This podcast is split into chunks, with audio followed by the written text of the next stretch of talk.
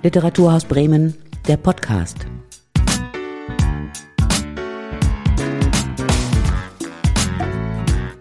Mit Vanessa Geinenbank. Und wir wollen heute über Fantasy-Literatur sprechen.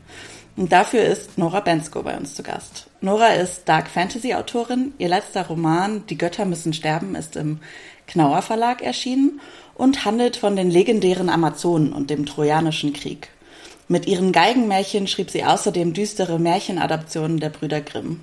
Zusätzlich ist Nora auch noch Sängerin und arbeitet nebenher als Lektorin und Sensitivity-Readerin. Und studieren tut sie nebenbei auch noch. Hallo Nora, schön, dass du Zeit für uns gefunden hast. Hallo, ich freue mich auch sehr hier zu sein. Also, steigen wir direkt ein. Mm, wenn wir von Fantasy sprechen oder zu Deutsch von Fantastik, dann bedeutet das ja meist, dass die Geschichte in irgendeiner Form Magie oder Zauber enthält, dass mythische oder mythologische Figuren darin vorkommen. Bekannteste Beispiele sind jetzt irgendwie so Herr der Ringe, Game of Thrones und Harry Potter, was vielleicht auch schon mal die Spannbreite von Fantasy aufzeigt. Was bedeutet denn Dark Fantasy? Dark Fantasy sehe ich als einen Dachbegriff für alle Fantastikliteratur. Also das kann dann auch High Fantasy sein wie Tolkien oder so, die aber einen düsteren Einschlag hat. Also das kann sehr vage sein. Äh, manche definieren es auch einfach als Fantastik mit, mit Horrorelementen. Ähm, aber ich finde, manchmal ist es auch so, manchmal ist es nicht direkt der Horror in, in Form von irgendwelchen Horrorkreaturen oder so etwas, sondern können zum Beispiel auch Einflüsse sein von äh, Genres wie der schwarzen Romantik. Dann ist es eher so eine düstere Grundstimmung, Themen wie Tod oder Depression, solche Sachen. Und unter diesem Dachbegriff können halt eben einige Sachen fallen. Äh, Game of Thrones würde ich zum Beispiel dazu zählen, als einen modernen Dark Fantasy Klassiker. Der äh, Manga Berserk von Kentaro Miura hat das Genre sehr geprägt. Ähm, und gerade auch in der Sword and Sorcery, die dann, äh, je, je, erwachsener sie wird und je mehr wir in Richtung Rated R gehen, desto mehr äh, haben die auch die Tendenz zum Beispiel, sich in Richtung Dark Fantasy zu bewegen. Hm. Das heißt, es ist sowohl ästhetisch als auch ähm, inhaltlich. Ja, genau. Das würde ich sagen, ja. Schön. Ja, in Die Götter müssen sterben wird die Geschichte aus Perspektive von Amazonen erzählt. Was war dein Gedanke dabei?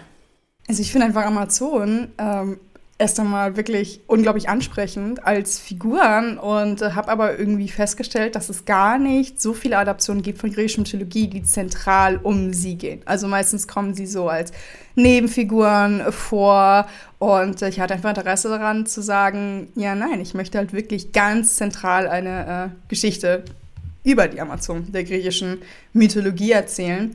Ähm, und äh, das Dark Fantasy Genre hat mir dann auch den Freiraum gegeben, das halt wirklich sehr radikal zu machen. Äh, weil die Amazone natürlich als Figur ist, ähm, das sind ja fast schon so, so, so halbgöttliche Kriegerinnen. Ne? Das heißt, die stammen so vom Kriegsgott Ares ab und so etwas. Eine unglaublich tolle Power Fantasy, aber auch viel Kritisches, das man verarbeiten kann, weil äh, wenn man da wirklich dann eben diese, diese Quellen ernst nimmt, die als diese sehr krasse Gesellschaft bezeichnen, dann sind natürlich auch äh, Sachen dabei, die sehr kritisch sind und diese Ambivalenz, das fand ich einfach unfassbar spannend und habe ich auch entsprechend versucht, äh, in dem Roman einzuarbeiten. Mhm.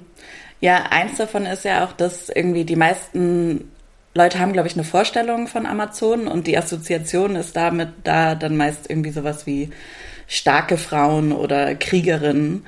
Ähm, aber du brichst auch, ich glaube, ziemlich absichtlich mit dieser Vorstellung, also dass sie ja. immer stark sein müssen. Kannst du ein bisschen was dazu sagen? Ja, also ähm, ich, ich denke mal, du, du gehst, du spielst darauf hinaus, dass zum Beispiel nicht alle Amazonen im Buch Frauen sind. Also dass wir zum Beispiel auch explizit Amazonen sind. Ähm, wenn ich einen heutigen Griff benutzen müsste, passt eigentlich nicht, weil es ein quasi ähm, antikes Setting ist. Ähm, aber wenn ich die ein paar Figuren da beschreiben müsste, würde ich dann zum Beispiel den modernen Begriff nicht-binär wählen oder, oder trans für ein paar Amazonen, ähm, die vorkommen.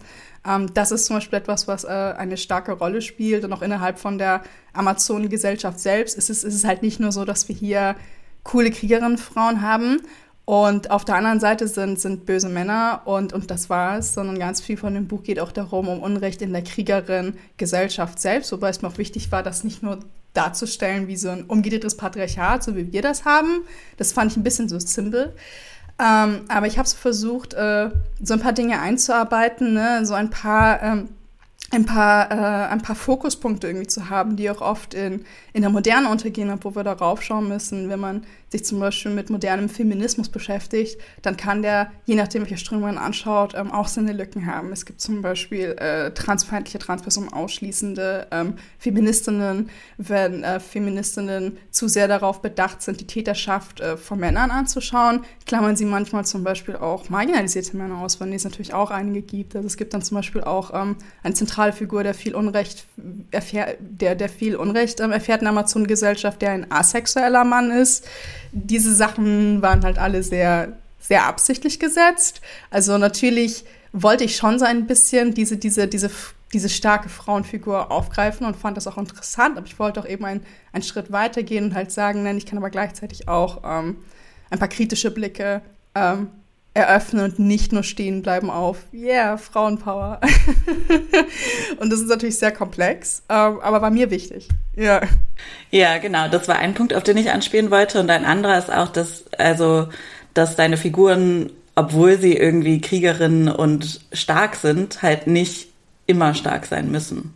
Ja, das stimmt, das auch.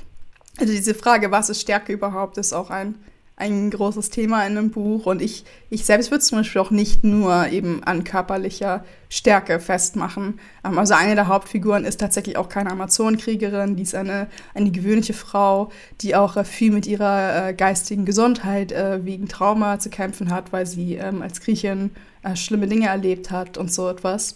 Und ähm, sie ist dann eigentlich eher so eine klassischere äh, feminine Figur und, und zeigt dahingehend auch viele Schwächen, aber ich empfinde sie trotzdem als stark nur halt anders.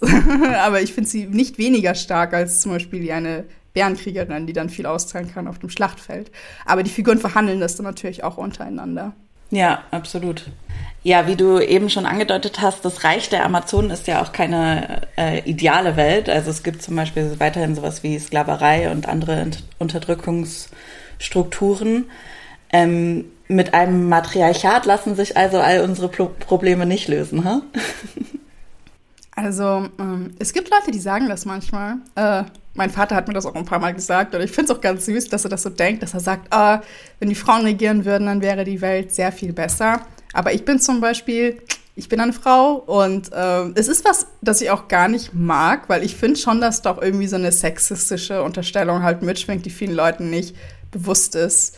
Also es spricht ja irgendwie Frauen dann auch irgendwie so ein bisschen das Potenzial auch zu, zu Tätigkeit, äh, zu Bösen, zu, zu Komplexität ab und so etwas. Und die geht halt in alle Richtungen.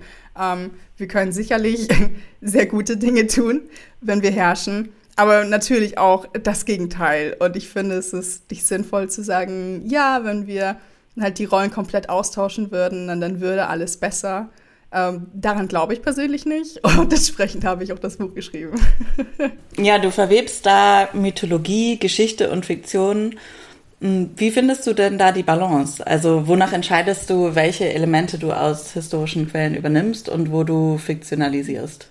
Ja, ähm, ich lese natürlich äh, im Vorfeld sehr viel. Also bei diesem Buch habe ich äh, fast zwei Monate lang äh, nur Quellen gelesen. Das war auf jeden Fall äh, sehr viel. Und man schreibt sich dann einfach alles Mögliche raus, definitiv, ähm, was einen interessiert. Und ich gucke so ein bisschen auch nur so nach den, na, nach, nach, nach so Lücken, die mich so ein wenig ähm, interessieren. Und ähm, das ist dann natürlich auch sehr individuell. Ähm, andere Leute würden dann dieselben Stoffe komplett anders interpretieren. Ähm, zum Beispiel ganz am Anfang, ähm, das spoilere ich jetzt einfach, das passiert schon in Teil 1, gibt es eine Geschichte, da habe ich mich zum Beispiel entschieden, das so zu interpretieren. Ne? Ich greife diesen Mythos auf von der Amazon-Prinzessin Antiope, die von König Theseus nach Athen entführt wird.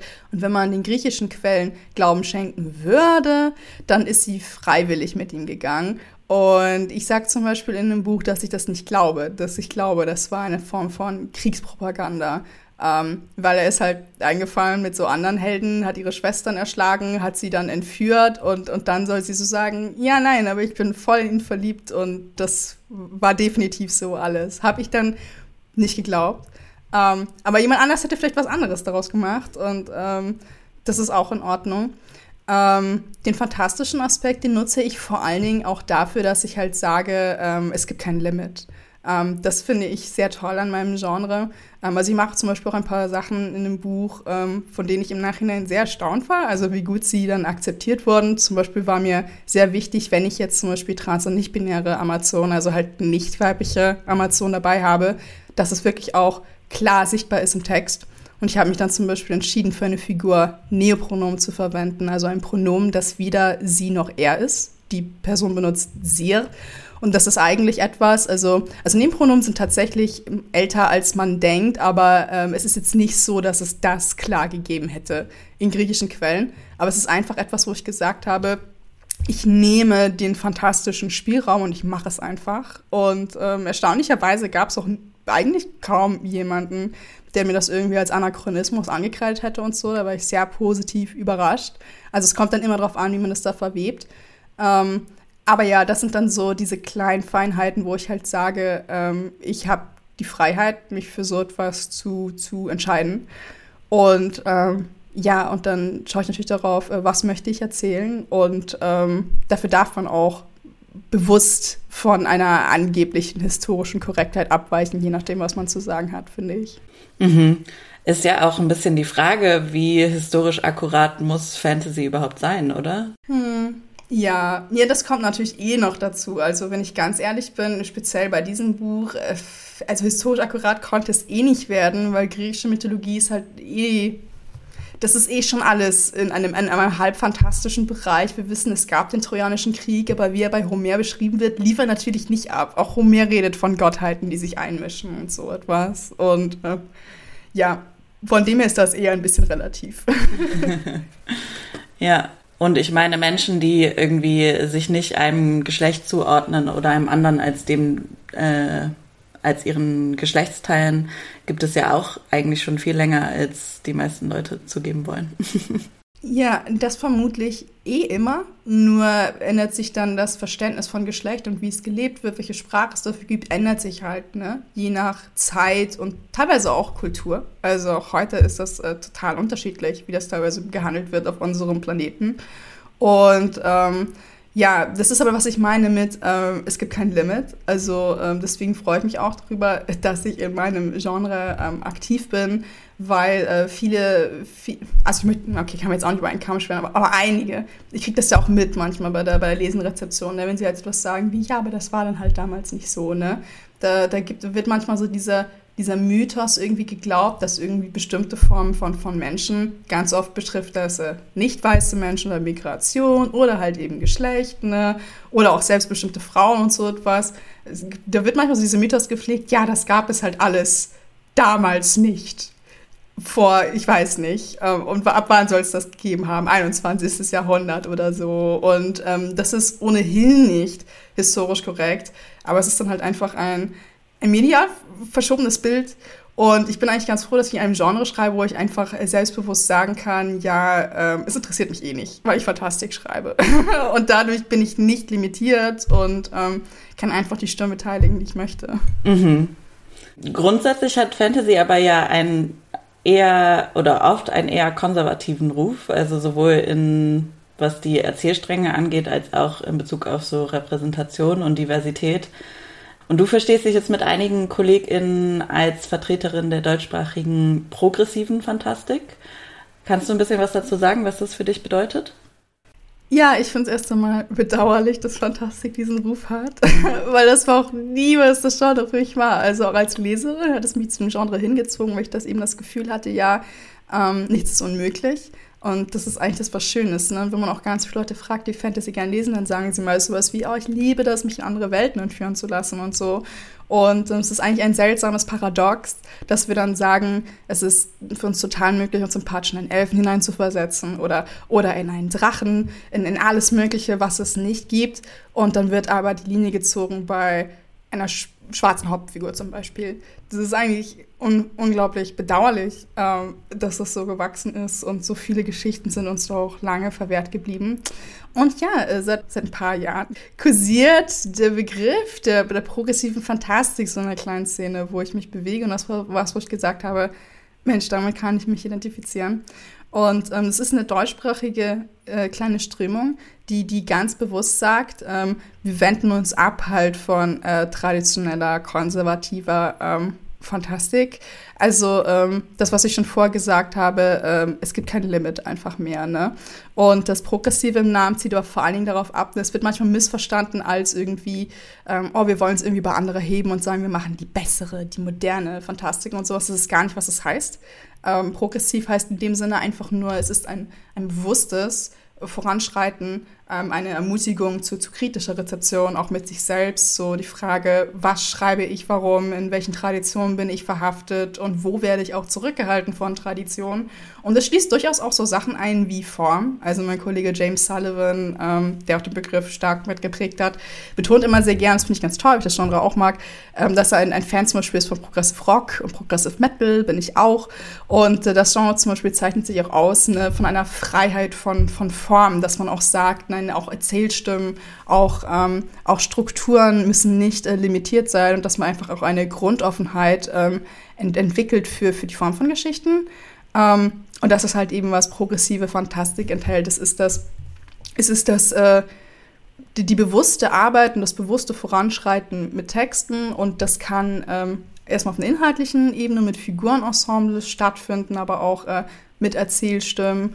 Und äh, es ist auch ähm, eine, eine Strömung, die auch aber darauf abzielt, halt nicht nur auf der Textebene zu bleiben, sondern auch für eine Fantastikszene zu schreiben, in der wirklich auch möglichst viele ähm, möglichst viele Ideen, verschiedene geteilt werden können, dass so etwas auch nicht mehr passiert, wie dass die Szene primär weiß, primär männlich, äh, primär cisgeschlechtlich bleibt.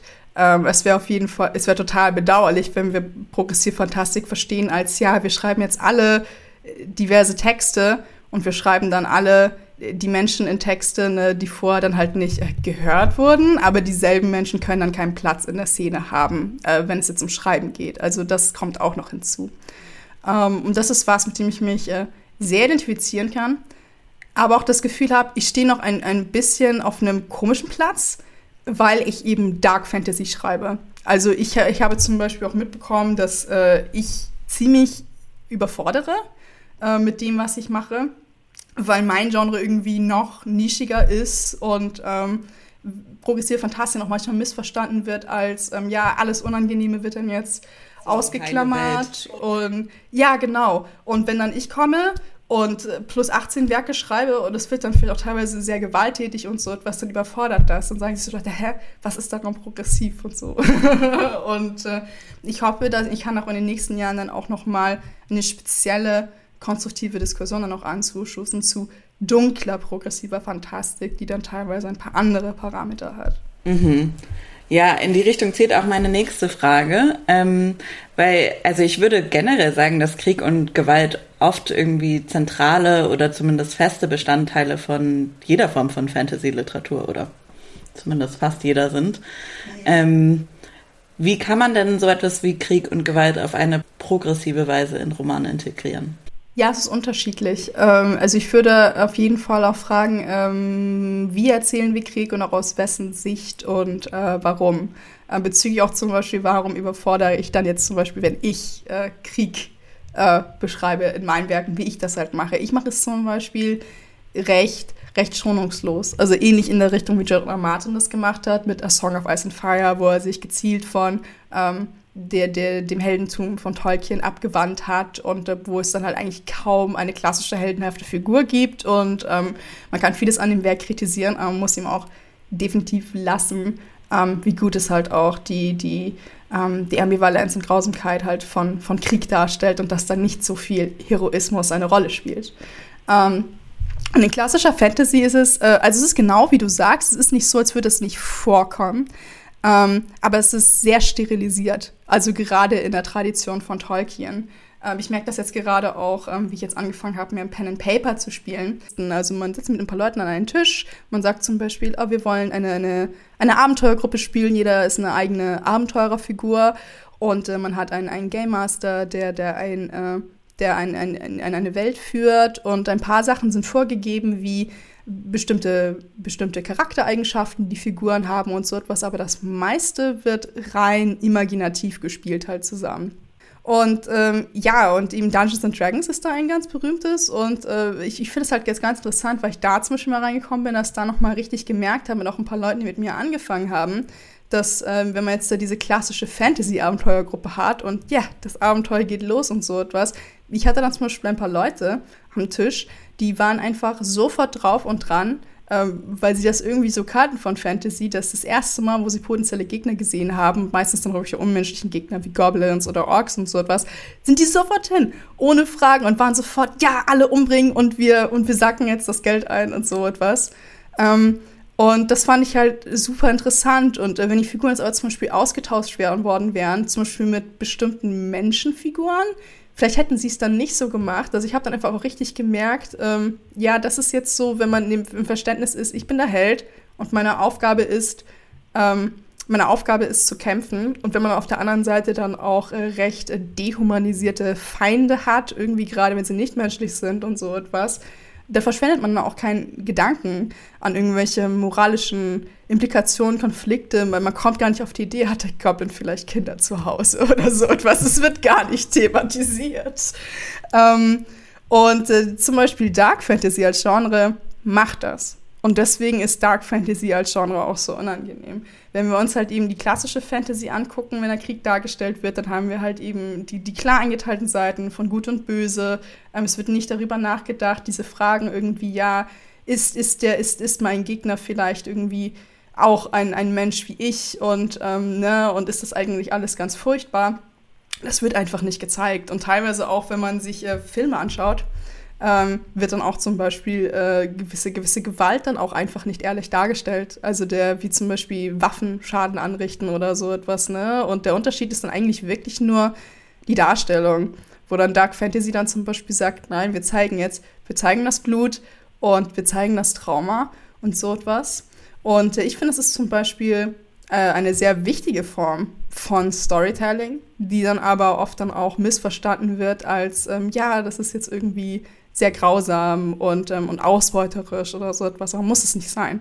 Es kommt wieder darauf an, um was ist der Kontext und, und was wollen wir zeigen. Und natürlich gibt es da auch äh, Fantasy, wo man zum Beispiel irgendwie einen, einen Anti-Helden hat, der dann wirklich halt nur super brutal ist und, und alles schnetzelt und, ähm, und dann geht es halt nur darum. Aber es gibt dann auch äh, definitiv Dark Fantasy, die halt einfach einen, einen ehrlichen Blick auf diese Themen lenken möchte. Und das finde ich sehr wichtig. Aber es ist definitiv auch nicht die einzige Art, ähm, damit umzugehen.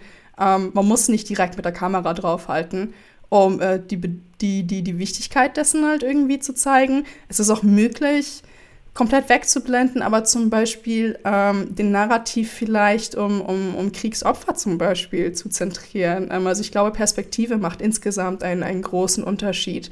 Ähm, es macht schon einen Unterschied, ob wir sagen, wir, wir lenken die Kamera jetzt nur auf die Helden oder ähm, wenn wir jetzt zum Beispiel in einer Story die, die, die Frau beteiligen, irgendwie die leidet. Und wenn wir, ähm, wenn wir zum Beispiel eine klassische Geschichte haben, wo ähm, der Held zum Beispiel davon geformt wird, dass irgendwie seiner Frau was Schlimmes passiert ist oder so etwas, ne? Wenn diese Geschichte um ihn geht, dann ist sie nur sein Beiwerk quasi. Und ähm, das ist etwas, da würde ich immer so ein bisschen mm, kritisch darauf schauen. Ähm, aber es wird eine komplett andere Geschichte, wenn es, wenn es um sie geht zum Beispiel.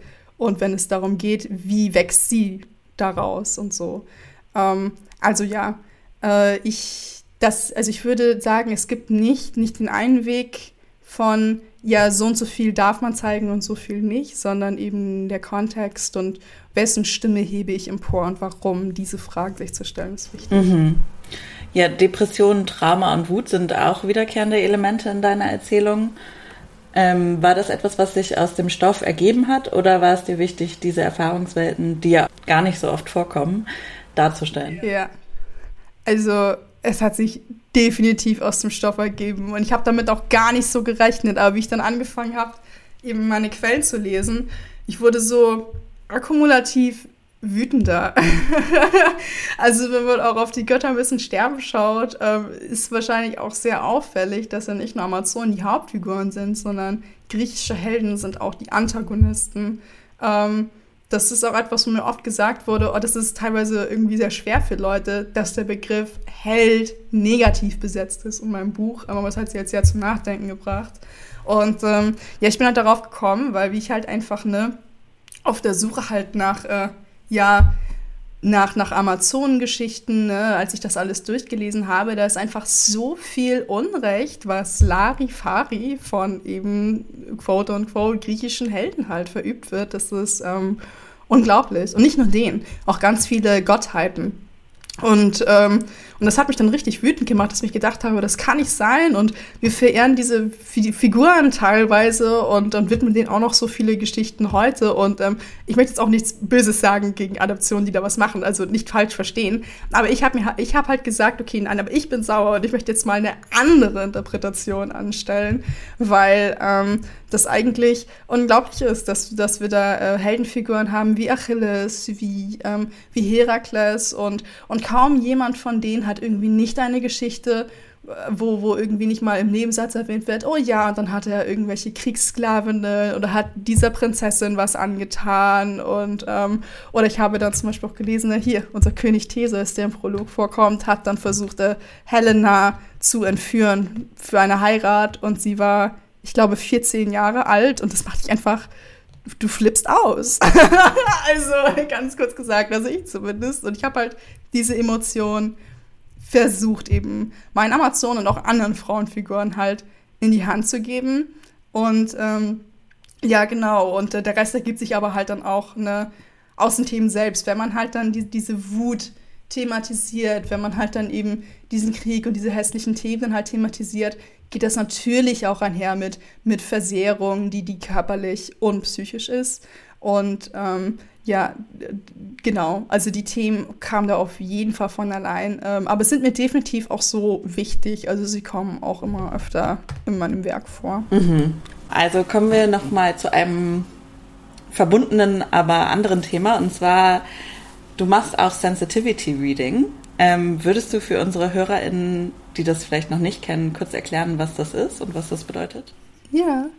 Uh, Sensitivity Reading ist ein Begriff, der aus dem Englischen kommt. Wenn ich es wörtlich übersetzen müsste, würde ich sagen, es heißt etwas wie äh, sensibles Lesen oder sensibilisiertes Lesen. Und äh, es ist eine spezielle Lektoratsleistung, die seit ein paar Jahren jetzt auch ach, endlich anerkannt ist im, im, deutschsprachigen Raum und jetzt auch immer öfter auch als Dienstleistung in Anspruch genommen wird. Und ähm, es ist ein bestimmter äh, Textdurchgang, bei der ähm, eine, eine Person, die sich ähm, mit einem meistens auch diskriminierungssensiblen Thema auskennt, zum Beispiel bestimmte Formen von Rassismus oder so etwas, ähm, naja, einen Text äh, begleitet und dort äh, Darstellungen prüft. Ähm, also ein bisschen als, als Beispiel ausgeführt. Ähm, ich zum Beispiel bin im antirassistischen Bereich tätig. Ich komme aus einer deutsch-marokkanischen Familie und spezialisiere mich so ein bisschen auf die Darstellung von Multikulturalität in der Fantastik und bestimmte nicht weiße Figuren einzuarbeiten, also Figuren, die so eine äh, bikulturelle Herkunft haben wie ich und die teils ähm, weißer, aber auch schwarzer oder brauner Herkunft sind. Und ähm, wenn ein Text dann zum Beispiel zu mir kommt, und äh, je nachdem, was für ein Thema das ist, ähm, nehmen wir zum Beispiel an, es ist äh, Fantastik, in der halt ähm, braune Figuren vorkommen oder marokkanische Mythologie oder so etwas, dann versuche ich äh, zu unterstützen ähm, bezüglich, ähm, wie, wie ähm, gibt es irgendwelche Sachen, die irgendwie schiefgelaufen sind, zum Beispiel bei der, bei der Mythologie oder ähm, gibt es irgendwelche ähm, so ähm, Klischees vielleicht mit einem rassistischen Anklang, die sich unterbewusst in den Text geschlichen haben. Wo gibt es halt hier Potenziale und ähm, äh, stellt der Text zum Beispiel jetzt auch ähm, die, die, die, die, das, was, was, er, was er darstellen möchte, halt gut heraus. Wenn man zum Beispiel sagt, ja, man möchte vielleicht Kolonialismus kritisieren oder auf eine antirassistische Message hinaus oder so etwas, ja, gelingt das? Was kann da irgendwie ähm, besser werden? Und das gibt's halt für viele, viele verschiedene Bereiche. Also bei Die Götter müssen sterben hatte ich auch als ähm, Autorin verschiedene Formen von Sensitivity in Anspruch genommen. Ich hatte ähm, äh, eine Transperson zum Beispiel, die mir geholfen hat bei den, bei den nicht-binären ähm, Amazonen. Ich habe eine lesbische Frau gehabt, die das Manuskript begleitet hat und die mir nochmal geholfen hat, irgendwie speziell die Sexszenen herauszuarbeiten, in denen zwei Frauen miteinander äh, zu tun haben. Ähm, ich hatte ähm, einen ein, ein Sensitivity Reader, der gesagt hat, er gibt mir ein bisschen Wissen mit, damit ich ähm, eine asexuelle männliche Figur ähm, gut darstellen kann, solche Sachen. Genau, und das, also da geht es dann darum, dass sozusagen, wenn Erfahrungen außerhalb der Lebensrealität der AutorInnen liegen, dass die ja, nicht genau. irgendwie unauthentisch sind und dass auch keine oppressiven Strukturen sozusagen weitergetragen werden durch den Text. Ja, genau. Also Leute, die das dann auch machen, gehören dann tendenziell auch ähm, den Gruppen an, um die es dann halt eben geht und sind dann aber auch sehr eingearbeitet bezüglich ähm, Literatur, historischem Wissen zu gewissen Darstellungen und so etwas. Mhm. Ähm, und ich nehme mal an, dass die AutorInnen, die so etwas in Anspruch nehmen, wahrscheinlich nicht explizite RassistInnen oder sowas sind, sondern dass es da um Nein, so gesellschaftlich angelernte und implizite Strukturen geht, ähm, die ja, genau. Dann so aus Versehen sozusagen haben, drin haben. Ja, genau. Also ähm, ich hatte auch schon ein paar Manuskripte, wo ich gesagt habe, oh, okay, da, da, muss jetzt wirklich eine Menge getan werden, aber ich glaube, ja, das Unterbewusste, das ist irgendwie ganz wichtig zu betonen. Das mache ich auch, ähm, das sage ich auch zum Beispiel immer ganz, ganz oft, dass auch äh, für mich das ein Lernprozess ist und so etwas, ne? Nur weil man dann auch selbst irgendwie einer bestimmten marginalisierten Gruppe angehört, also auch für mich äh, mich zu bilden bezüglich Antirassismus, Sprache auch zu lernen, um mein Erleben zu beschreiben und so etwas, das muss ähm, ich genauso machen. Und wir leben halt in einer Gesellschaft, da wird uns unterbewusst einfach so viel mitgegeben und auch vieles einfach medial verklärt. Und wenn wir halt in einer Medienlandschaft aufwachsen, wo bestimmte Stimmen sehr lange nicht vorgekommen sind oder halt eben auch historische Diskriminierung so eine große Rolle gespielt hat, dann können sich halt eben gewisse restriktive Ideen bis heute fortsetzen und Sensitivity Reading versucht halt gezielt dagegen zu arbeiten um dann einerseits halt ähm, eine diverse Leserschaft halt äh, zu inkludieren, ähm, aber auch ähm, einfach insgesamt auch einfach mehr Menschen ähm, am Literaturmarkt zu beteiligen, wo das vielleicht vorher nicht so gewesen ist. Mhm. Und meinst du, es gibt auch Fälle, in denen so diskriminierende, traumatisierende oder verletzende Sprache in Romanen sozusagen notwendig ist, gerade um oppressive Unterdrückungsstrukturen aufzuzeigen? Oder ist das immer auch anders mhm. möglich? Ja. Okay, das ist ein, das ist ein sehr schwieriges, sehr viel diskutiertes Thema. Und ähm, also meine Meinung gilt da längst nicht für alle. Ähm, also dieser Disclaimer ganz wichtig. Ähm, also ich ermutige dann auch, da verschiedene Stimmen dazu zu hören. Meine ganz persönliche Meinung ist, dass ich tatsächlich schon glaube, ähm, dass es eben nicht darum geht, ne? Also ganz viele Leute, die auch zu mir ins Sensitivity Reading kommen, kommen meistens zuerst mit der Erwartung hinein, ja, was darf ich machen und was darf ich nicht machen. Sie erwarten so eine Art Liste von mir mit irgendwelchem Vokabular und Stereotypen, das nicht geht und anderes, das immer geht. Und ich sage ihnen immer, das ist nicht, wie ich das sehe. Und ich arbeite unglaublich kontextbasiert und ich bin tatsächlich auch der Meinung, doch, manchmal muss auch Schmerzhaftes und dazu gehört durchaus auch oppressive Sprache thematisiert werden. Ähm, ich äh, finde es cooler, äh, wenn dann auch ähm, wirklich äh, die Leute dann auch dann ähm, mit oppressiver Sprache halt im Spielen, die es dann wirklich auch ähm, betrifft.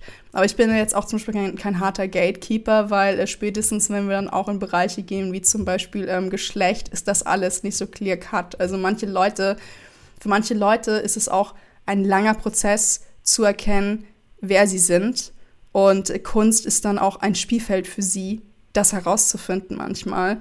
Und, ähm, und wenn wir halt sagen, ja, bestimmte Geschichten dürfen nur von Leuten erzählt werden, die halt sich in eine klare Box einordnen von ich bin das, also darf ich das schreiben, das funktioniert nicht. Ähm, also ähm, am Ende des Tages kommt es immer darauf an, äh, was transportiert ein Text und wie gut macht er das. Und, ähm, und ich bin auch absolut dafür, dass dann auch dahingehend ähm, alles kritisiert werden darf und äh, gerade auch marginalisierte LeserInnen Schmerz ausdrücken dürfen, wenn sie ihn empfinden und so etwas aber ähm, gerade auch eine humane Diskussion, also bei der auch alle Beteiligten halt verstehen, es geht hier halt nicht um ein, ein Wir gegen die und nur bestimmte Leute dürfen was schreiben und, und, und wenn es weh tut, ist es automatisch schlecht. Das ist äh, ganz, ganz wichtig für mich. Und ähm, ja, also um es nochmal kurz zu fassen, ich bin der Meinung, ja, also manchmal muss auch schmerzhafte Sprache thematisiert werden. Für mich kommt es immer auf, auf das Wie an und äh, ob, ein, und, äh, ob ein Text halt das Potenzial entwickelt, einen Horizont zu öffnen oder vielleicht auch zu, zu empowern. Also ganz viele Kunst, die ich zum Beispiel auch genieße, ist manchmal unangenehm für mich. Aber sie ist halt unangenehm auf eine gute Art, weil sie mich irgendwie weiterbringt oder vielleicht auch an einen dunklen Ort zurückführt, aber mit mehr Kraft dann wieder hinaus. Und das ist sehr, sehr wichtig. Und das dürfen wir auf, auf, auf, auf keinen Fall vorenthalten, dass, das, äh, dass so etwas geschrieben wird. Hm. Ein sehr schönes Schlusswort. Nora Bensko, vielen Dank für das Gespräch. Gerne, gerne.